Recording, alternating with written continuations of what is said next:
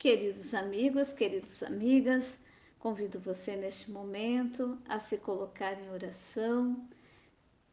Hoje iniciamos um mês da Bíblia, mês dedicado à palavra de Deus. Procuremos durante este mês ler um livro da Bíblia ou um versículo, tirando sempre um momento para a palavra de Deus. Essa palavra que nos estimula, nos dá vida e nos ensina a viver. É Jesus que vem a nós através de Sua palavra. Que nós possamos nesse dia colocar nossas intenções particulares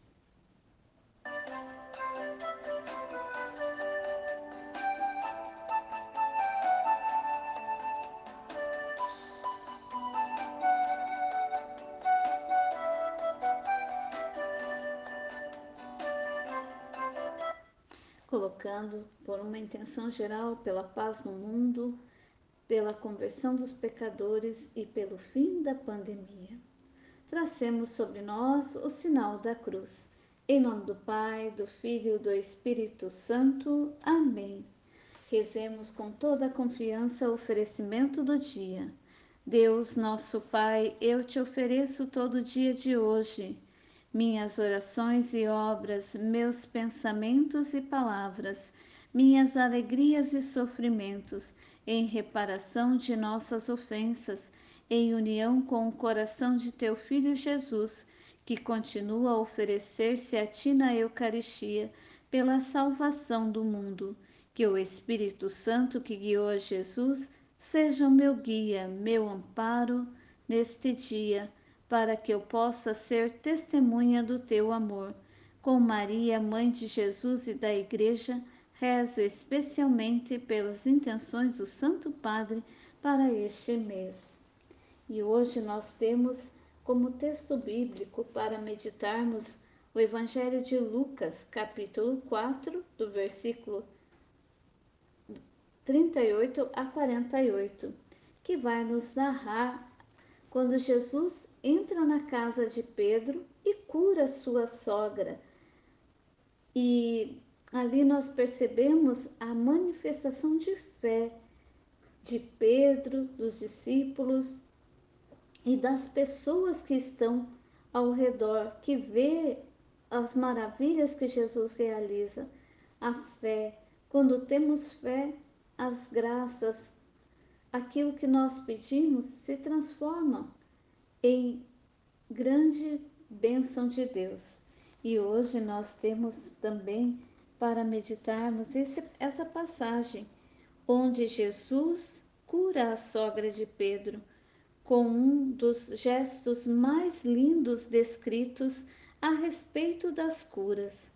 Jesus se inclinou sobre ela só um Deus encarnado é capaz de se debruçar sobre sua criatura enferma.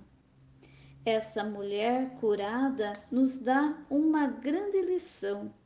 A cura está a serviço da missão, não dá satisfação pessoal, individual, individualista. Deixemos Jesus livre para curar em outros lugares.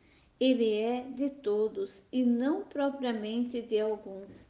Naquele tempo, queriam que Jesus ficasse ali curando, manifestando as graças, manifestando as curas que eles tanto queriam e não queriam que Jesus fosse embora. Mas Jesus saiu e disse: é necessário evangelizar em outros lugares.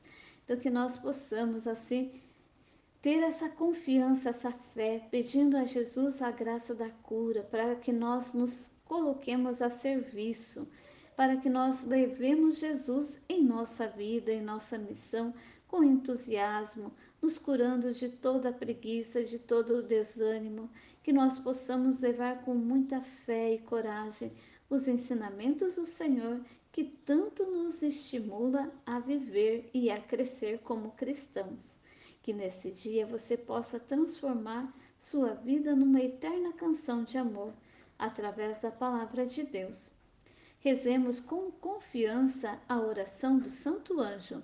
Santo anjo do Senhor, meu zeloso e guardador, se a ti me confiou a piedade divina, sempre me rege, me guarde, me governe, me ilumine. Amém. Sagrado coração de Jesus, confio e espero em vós. Bem-aventurada Clélia Merlone, rogai por nós. Anjo da guarda, protegei-nos. Divino Espírito Santo, iluminai-nos. Em nome do Pai, do Filho e do Espírito Santo. Amém. Ficai todos na paz do Senhor e levai a todos a palavra do Senhor, sempre viva e eficaz.